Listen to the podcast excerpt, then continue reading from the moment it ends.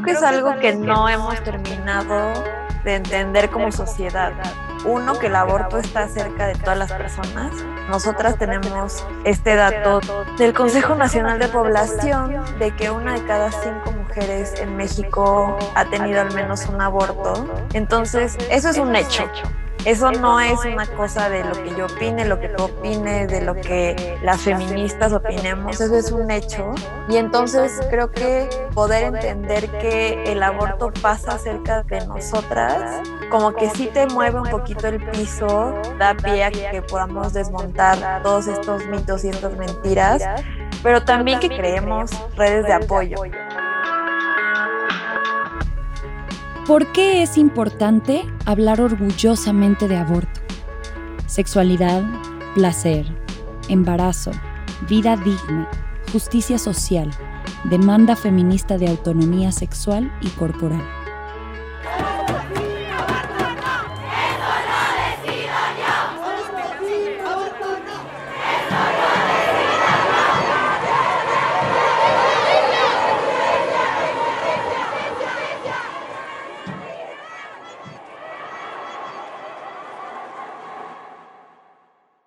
Yo soy María Andrea y esto es Entre tus piernas. El contenido de este podcast es explícito, pero no recomendamos discreción. Hacer el aborto un delito y estigmatizarlo no frena que las personas dejemos de abortar. Lo único que genera es que ocurran los abortos inseguros. Vamos a hacer una recapitulación express de lo que hemos hablado en episodios pasados de Entre tus piernas tuvimos que caminar un largo sendero para llegar hasta este tema. La sociedad nos divide en dos, dependiendo de lo que tengamos entre las piernas y la posible capacidad reproductiva que tengamos. También nos inculca distintos roles de género y asegura la producción de capital o de guerra por un lado y la reproducción y crianza de la fuerza laboral sin salario ni condiciones laborales hacia el otro. Toda esta cadenita del amor invisibiliza el trabajo hecho porque es lo que una buena mujer debe hacer y el resultado mágico y rentable, mantener a la institución más importante para la sociedad, que es la familia. Ahora, van algunos datos que me han hecho ver las cosas desde una perspectiva muchas veces oculta o maquillada y encontrar estos datos o procesarlos me ha enojado muchísimo. Me ha tomado mucho tiempo hilar y decirlo sin explotar de coraje o llorar de impotencia. Pero después de años mapeándolo y de mucha terapia, aquí van. En este capítulo vamos a ver el aborto desde una perspectiva económica, social y política, para identificar bien bien por qué el estigma tan grande. Mi consejo es escucha, respira y observa. Y sigue respirando. Escribe lo que sientes, bailalo, cántalo, llóralo, pero respira y recuerda que no estás sola y que existen muchas soluciones gracias al trabajo de tantas compañeras que lo notaron antes que nosotras. Vamos a empezar con economía, porque vivimos en un sistema capitalista. Según el Consejo Nacional de Población en México, la fecundidad de reemplazo o el reemplazo generacional es el nivel que se necesita mantener por un periodo grande de tiempo para asegurar que la población se reemplace a sí misma. Para alcanzar este nivel, cada mujer necesita, en promedio, tener una hija sobreviviente y que ésta pueda tener una hija sobreviviente, etc. Para que esto suceda, una mujer según lo que dicen en la página, debe tener 2.1 hijos como promedio. Básicamente, lo que quiere decir la fecundidad de reemplazo es que si nos dejamos de reproducir, el sistema económico se verá altamente afectado. Y esto no lo digo yo, lo dicen economistas y lo afirman los bancos y las reservas federales. El vínculo entre la fertilidad y los ingresos monetarios es real. En países desarrollados las familias son más pequeñas y en países subdesarrollados las familias son más grandes y numerosas. ¿Por qué la fecundidad es mucho más alta en los países pobres? Hay varias posibles razones.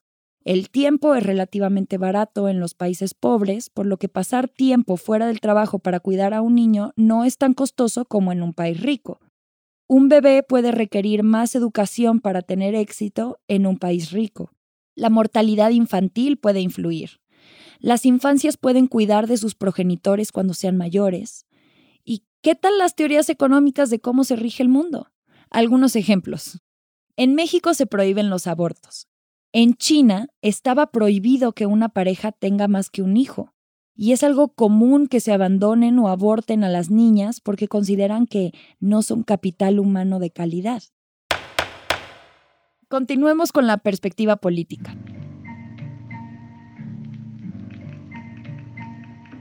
Cuando leí esto por primera vez, estaba en las constituyentes CDMX. Cuando me compartieron este dato, no lo podía creer. ¿Me quieren ver la cara de estúpida? El artículo 1 de la Constitución, la primera garantía individual, dice que en los Estados Unidos mexicanos, todas las personas gozarán de los derechos humanos reconocidos en esta Constitución y en los tratados internacionales de los que el Estado mexicano sea parte, así como de las garantías para su protección. El Estado deberá prevenir, investigar, sancionar y reparar las violaciones a los derechos humanos en los términos que establezca la ley. ¿Todo bien hasta ahí? Perfecto. Continuemos.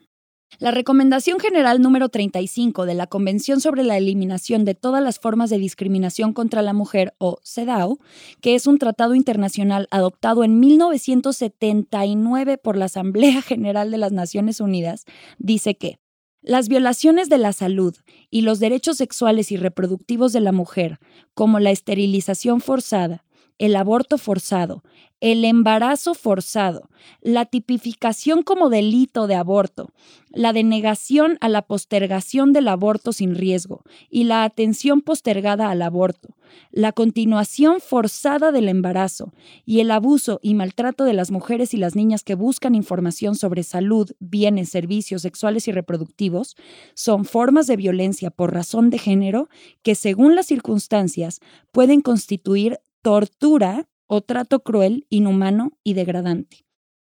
Eso dice la CEDAW, que México firmó y dijo que iba a cumplir desde el 23 de marzo de 1981. 81. Hace 40 años. Y es un tratado internacional de derechos que México firmó.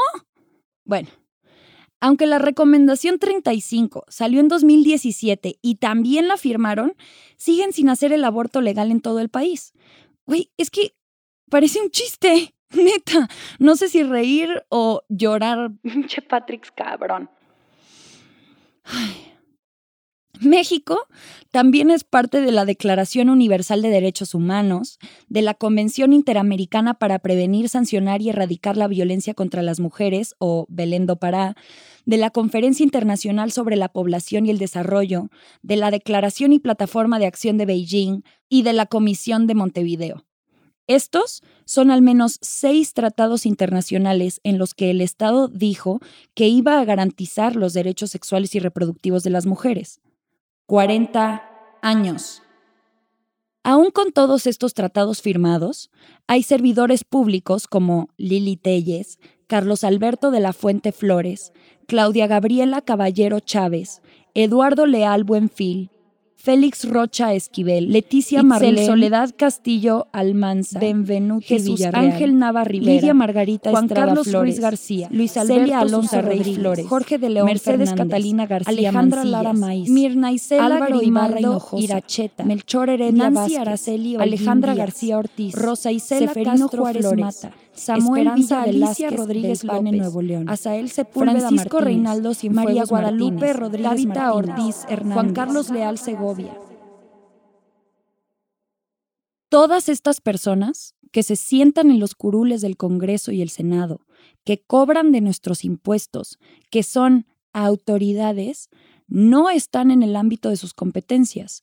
Tienen cero ganas de promover, respetar, proteger y garantizar los derechos humanos en conformidad con los principios de universalidad, interdependencia, indivisibilidad y progresividad si votan en contra de lo que dice el Tratado Internacional. Tampoco vemos al Estado previniendo, investigando, sancionando y reparando las violaciones a los derechos humanos o sancionando a estas personas o haciendo algo de lo que dice en el primer artículo de la Constitución. ¿O sí? ¿Alguien?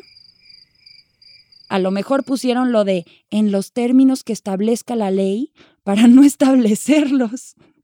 Nos queda claro que no porque esté ahí escrito, lo tienen claro. No lo sé, Watson. Se me hace sospechoso.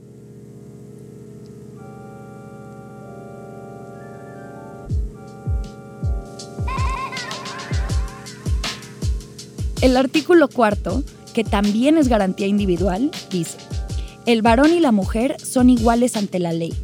Esta, la ley, protegerá la organización y el desarrollo de la familia Está medio raro que la ley esté ahí vigilando la protección y el desarrollo de la familia, ¿no?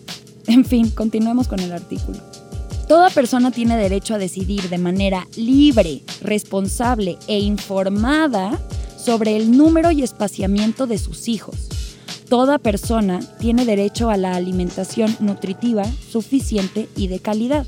El Estado lo garantizará. Toda persona tiene derecho a la protección de la salud. Dicen que del dicho al hecho hay mucho trecho. Y aquí pareciera que está a kilómetros de distancia. Personalmente he ido al Congreso de la Unión a preguntar qué está pasando con las autoridades que promueven la criminalización del aborto, así como las medidas antiderechos por los tratados que acabo de mencionar.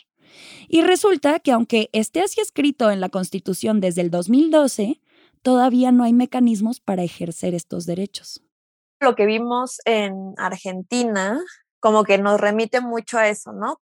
Estaba la conversación dentro del Congreso, pero estaban las calles llenas de miles y millones de personas apoyando la despenalización, tanto en 2018 como en el 2020. Y creo que eso es que el movimiento de aborto se está dando cuenta de que si es necesario cambiar las leyes, si es necesario sacar al aborto del Código Penal, si es necesario hacer política pública, pero también debe de haber un contexto social habilitante para que esas leyes se puedan llevar a cabo. Y creo que el ejemplo en México de la NOM 046, en donde se permite el aborto legal por causar violación en todo el país, que es obligatorio para los servicios de salud, que se debe de cumplir y no se cumple, y sigue siendo marginal y como no se está cumpliendo en la realidad efectiva para las mujeres y las personas, como que nos da esa pista de que necesitamos sí cambiar las leyes, pero también hacer esto que ahora llamamos despenalización social, en donde justo podamos quitarle los mitos, las telarañas, esta opacidad al tema. El día de hoy en 30 de los 32 estados de México sigue siendo ilegal abortar. Y la cosa no para ahí, porque si abortas en alguno de estos estados y te cachan, toca cárcel. Hay estados donde por tener un aborto espontáneo, si llegas al hospital, pueden acusarte y procesarte por infanticidio u homicidio de un familiar hasta por 50 años. La organización feminista Gire dedicada a difundir información objetiva, científica y laica sobre el aborto en México, publicó un reporte que se llama Maternidad o Castigo, que incluye la narración de casos de criminalización por aborto, testimonios de mujeres privadas de su libertad por abortar y delitos relacionados. Puedes encontrar el link en los recursos del episodio. Ahora vámonos a lo social, a lo práctico, a cómo realmente vivimos en la cotidianidad, porque una cosa es lo que dicen las leyes y otra lo que pasa.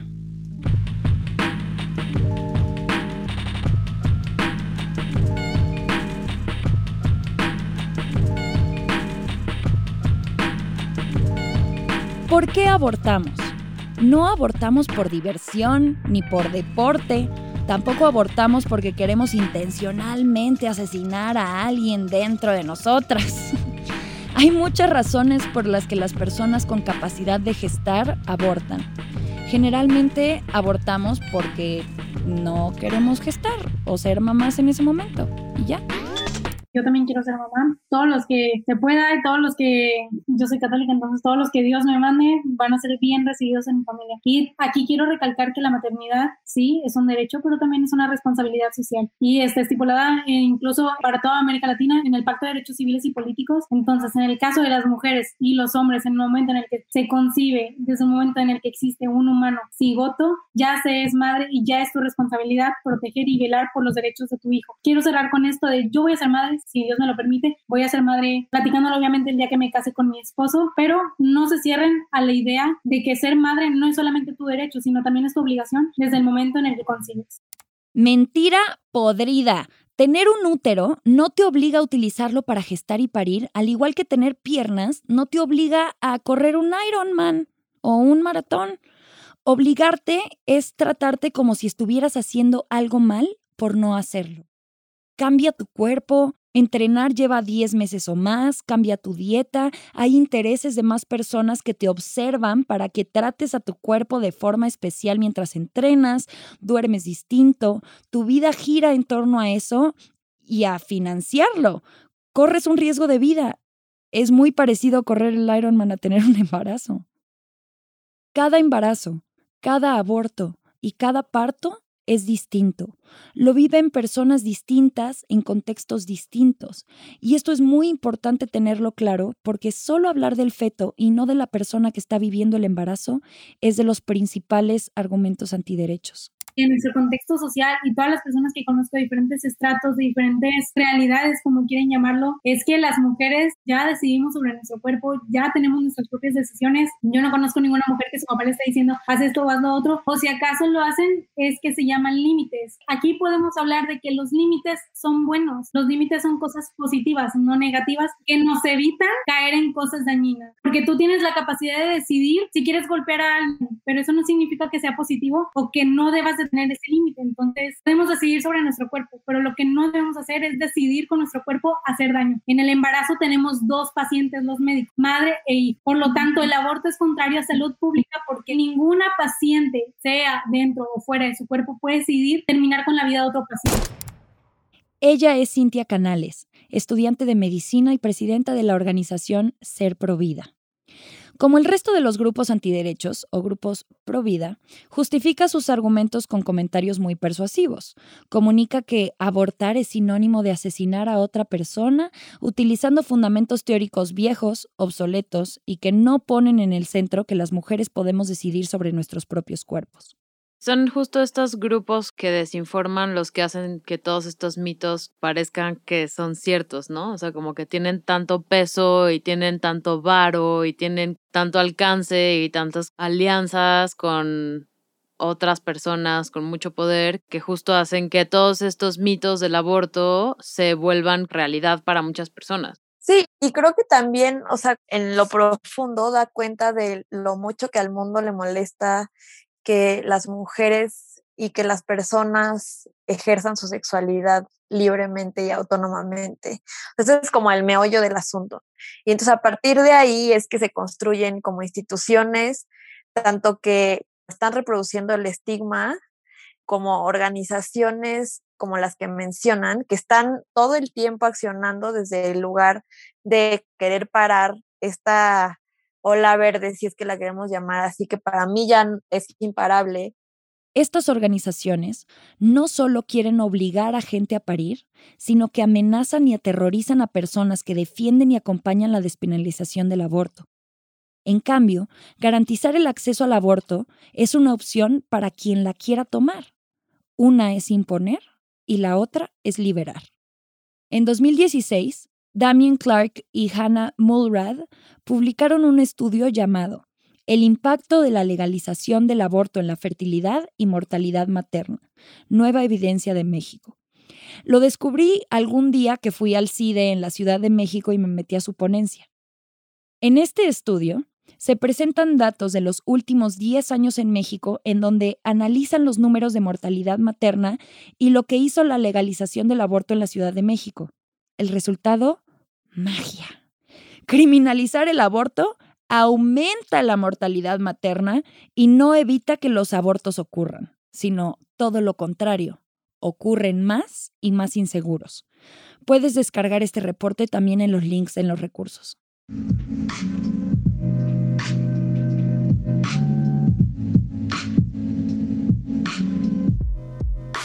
Para hablar más de este precioso tema, tuvimos una hermosa conversación con alguien que lleva mucho, mucho tiempo defendiendo y apoyando esta lucha por los derechos sexuales y reproductivos de la juventud. Hola, soy Daniela Tejas Míguez, cocordino el Fondo de Aborto para la Justicia Social María en Balance. Soy parte de la MX María Verde y estoy súper, súper encantada de estar aquí con ustedes. El Fondo María nació en el 2009 después de que se despenalizó el aborto en la Ciudad de México hasta las 12 semanas en 2007 y de que en el 2008 la Suprema Corte de Justicia dijo que esta ley era constitucional.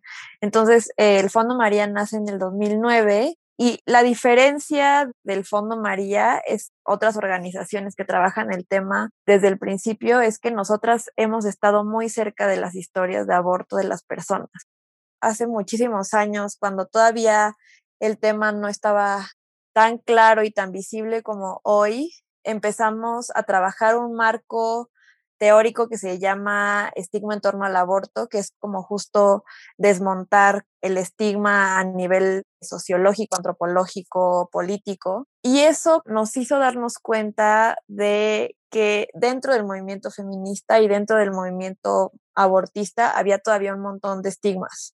Entonces, que el estigma no solamente estaba afuera de estos movimientos, sino dentro de nuestros propios movimientos y de que esta frase educación sexual para decidir, anticonceptivos para no abortar, aborto legal para decidir, estaba llena de estigma porque posicionaba el aborto justo como el último recurso, como la última chance que tenías como en términos de justicia sexual y como que los anticonceptivos eran el paso anterior, ¿no? Como para no abortar. Y eso como que estaba todo en negativo. O sea, la educación sexual no le estaban posicionando esa frase como algo que nos iba a permitir descubrir un montón de cosas, nuestra sexualidad, la sexualidad de nuestra pareja, relaciones violentas, un montón de cosas.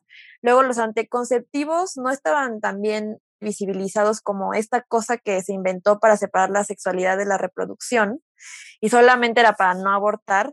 Y entonces había ahí debajo de eso que lo que teníamos que hacer era no abortar. Pero si ya, ya habías llegado como a este punto en donde tenías que abortar, entonces lo que tenía que pasar era no morirte, ¿no? Y justo es eso que mencionas estábamos pidiendo migajas y yo creo que muchas veces dentro de las demandas del movimiento feminista y de otros movimientos sociales es como solamente pedir que no nos maten.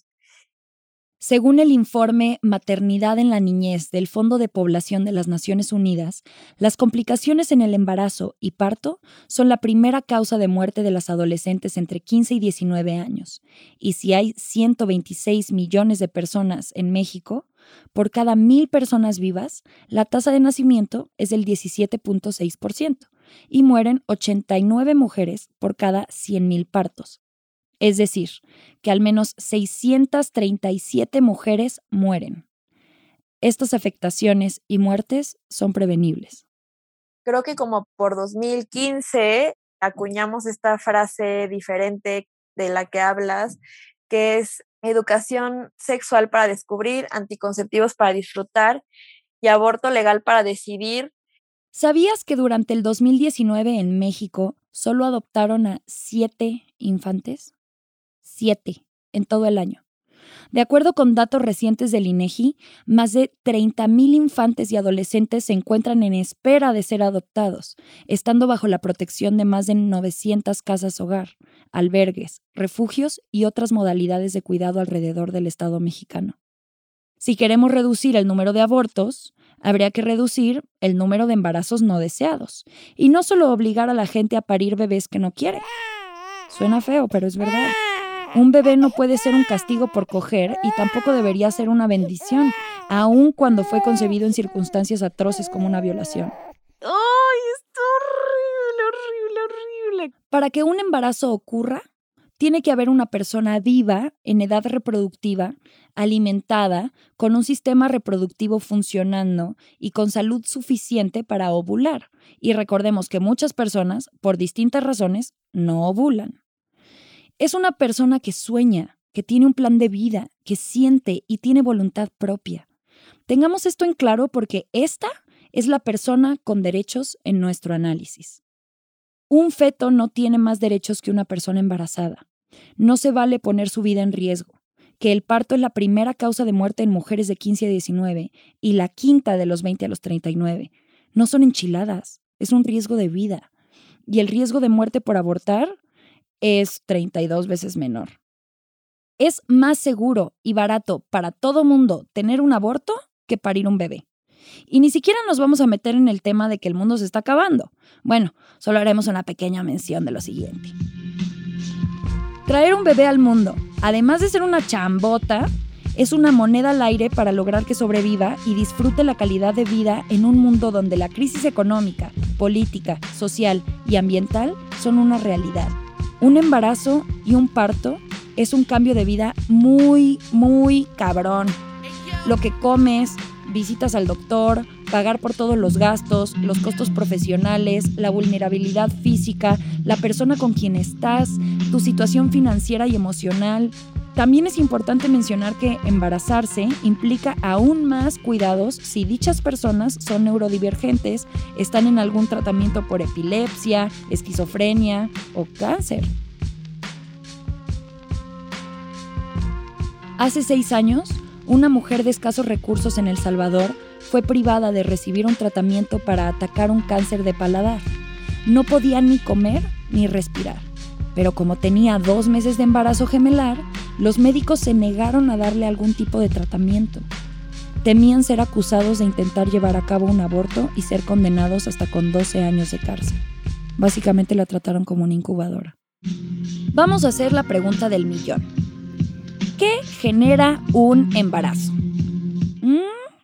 La mayoría de los esfuerzos, campañas y mensajes para prevenir embarazos no deseados van enfocados a mujeres y por mujeres. Muy pocos de estos mensajes están dirigidos a los hombres y esto no va a cambiar hasta que los vatos dejen de ver el cogerse a morras como un deporte o una competencia para ver quién se pone más estampitas en el chaleco. Incluso en métodos anticonceptivos hay como nueve métodos hormonales de barrera y quirúrgicos para las mujeres y hay N mil marcas de condones para hombres que solo tienen 86% de eficacia. Es el semen lo que cambia el estatus de quien tiene útero y que pasa de estar no embarazada a estarlo. Con la pistolita, si disparas en el blanco, le embarazas. Y eso solo es acción y responsabilidad de una persona. En la cadena de las injusticias y los eventos desafortunados no existen consecuencias ni legales ni sociales para quienes se embarazan, pero sí hay cárcel segura para una mujer que decide interrumpir su embarazo. Mucho que cambiar. Imagina que alguien que anda con una escopeta disparando y te dice, pues ¿para qué no traes chaleco antibalas? En vez de dejar de disparar o fijarse dónde lo hace cuando puede afectar a alguien. Mismo patrón de culpar a las víctimas y lavarse las manos de la responsabilidad del machismo. Hay formas de tener orgasmos sin eyacular. Les recomiendo investigar y practicar, además de tener la conciencia de que su placer momentáneo y falta de control con su cuerpo puede causarle un embarazo no deseado, aborto, parto, maternidad no planeada a alguien y siempre es un riesgo de salud y de vida. Lidiar con un embarazo no deseado consume un montón de tiempo y de energía. No es lo mismo querer tener un orgasmo a querer ser mamá. Son cosas muy distintas y el consentimiento para alcanzar cualquiera de los dos es responsabilidad de quien podría embarazar a la otra persona. Responsabilidades, Chavix, responsabilidad. Las políticas antiaborto no afectan igual a todas las personas. Los privilegios y los estigmas juegan mucho aquí. Y no es lo mismo hablar de abortos clandestinos a hablar de abortos inseguros, porque bueno, lo legal en México es demasiado ambiguo. Según las leyes que tenemos, puede abortar quien así lo decida, pero ya vimos que el Estado no sabe cumplir sus promesas. Un clásico. Por eso la sociedad civil, organizaciones como el Fondo María y Morras Help Morras, está cubriendo ese hoyo, apoyando y poniendo al centro a las mujeres y personas que deciden interrumpir su embarazo por medio de información veraz y redes de apoyo no hay una política pública que te dé información de cómo navegar el sistema de salud y de justicia para poder llegar a las clínicas. Entonces, justo ahí se ve esta brecha entre como lo que está, como desde el gobierno y desde el Estado, que realmente nos están dando para poder acceder a estos derechos. Y donde además están estos grupos afuera de las clínicas rezando, diciéndote mentiras, teniendo sus camionetitas donde hacen ultrasonidos con, lo digo con comillas porque no son ultrasonidos, ¿no? Entonces difundiendo mentiras y siendo súper violentos con gente que está en una situación de vulnerabilidad, que ya pasó situaciones de vulnerabilidad para poder llegar ahí seguramente, y que están ahí asegurándose de verdad que la gente no lo haga, todas estas organizaciones, que su misión en la vida es que la gente no aborte no que la gente decida, no que la gente tenga maternidades libres y deseadas, no que haya un contexto de justicia sexual y reproductiva, no que la niñez sea feliz, no como que adolescentes puedan llevar a cabo sus embarazos en seguridad y en condiciones dignas, no que haya un sistema de adopción, o sea, todo eso les vale, lo único que quieren es que las personas no aborten.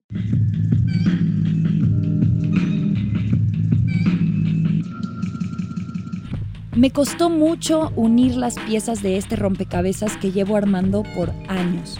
Y es un tema, como ya es costumbre en este podcast, muy espeso y que tarda en digerirse. Quisimos hacer una sola pieza sonora para explicar por qué debemos hablar orgullosamente de aborto, pero creemos que este tema vale más que solo un episodio.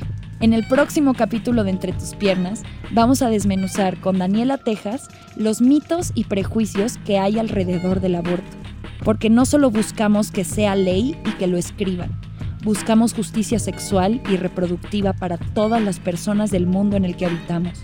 Buscamos que no existan los embarazos en niñas y adolescentes por causa de violación. Buscamos acabar con la violencia que hay de parte de los grupos antiderechos por querer decidir sobre nuestros propios cuerpos. Buscamos tener experiencias de aborto en donde no se nos apunte, recrimine o encarcele. Nos queremos vivas, libres y sin miedo. Fondo María es una organización sin fines de lucro que lleva más de 10 años dando apoyo financiero, emocional y logístico a mujeres que no cuentan con recursos suficientes para poder acceder a los servicios de aborto legal disponibles en la Ciudad de México. Además de transformar el discurso sobre aborto hacia uno luminoso, honesto y que subraye los aspectos positivos que pueden detonarse al tomar esta decisión de forma digna y libre. Dona al Fondo María para que más personas puedan acceder a procesos de aborto seguros dentro y fuera de la Ciudad de México. Puedes entrar a www.fondomaria.org para más información. Entre tus piernas es producido por Nodalab y Caldero y no podemos terminar este podcast sin mencionar a quienes lo hacen posible. El guion original es de María Andrea Araujo y Sofía Benedicto. La edición y diseño sonoro de Miguel Andrade y Nayeli Chu. La música de este episodio es de De la Luz, la mezcla sonora de Aldo Leiva y la redacción de contenido corre a cargo de Sofía Serrano. Dirección por Jorge González. Eternas gracias a Daniela Tejas y al Fondo María por colaborar y proporcionarnos información veraz para realizar este podcast. Si quieres conocer más información sobre cómo acceder a servicios de salud sexual y reproductiva, entra a fondomaria.org. Apóyanos a que sigamos haciendo este show adquiriendo una de nuestras playeras en Anamincita. Puedes encontrarlas en nuestro Instagram, arroba podcast entre tus piernas. Y espera la segunda parte de este episodio el próximo 5 de mayo.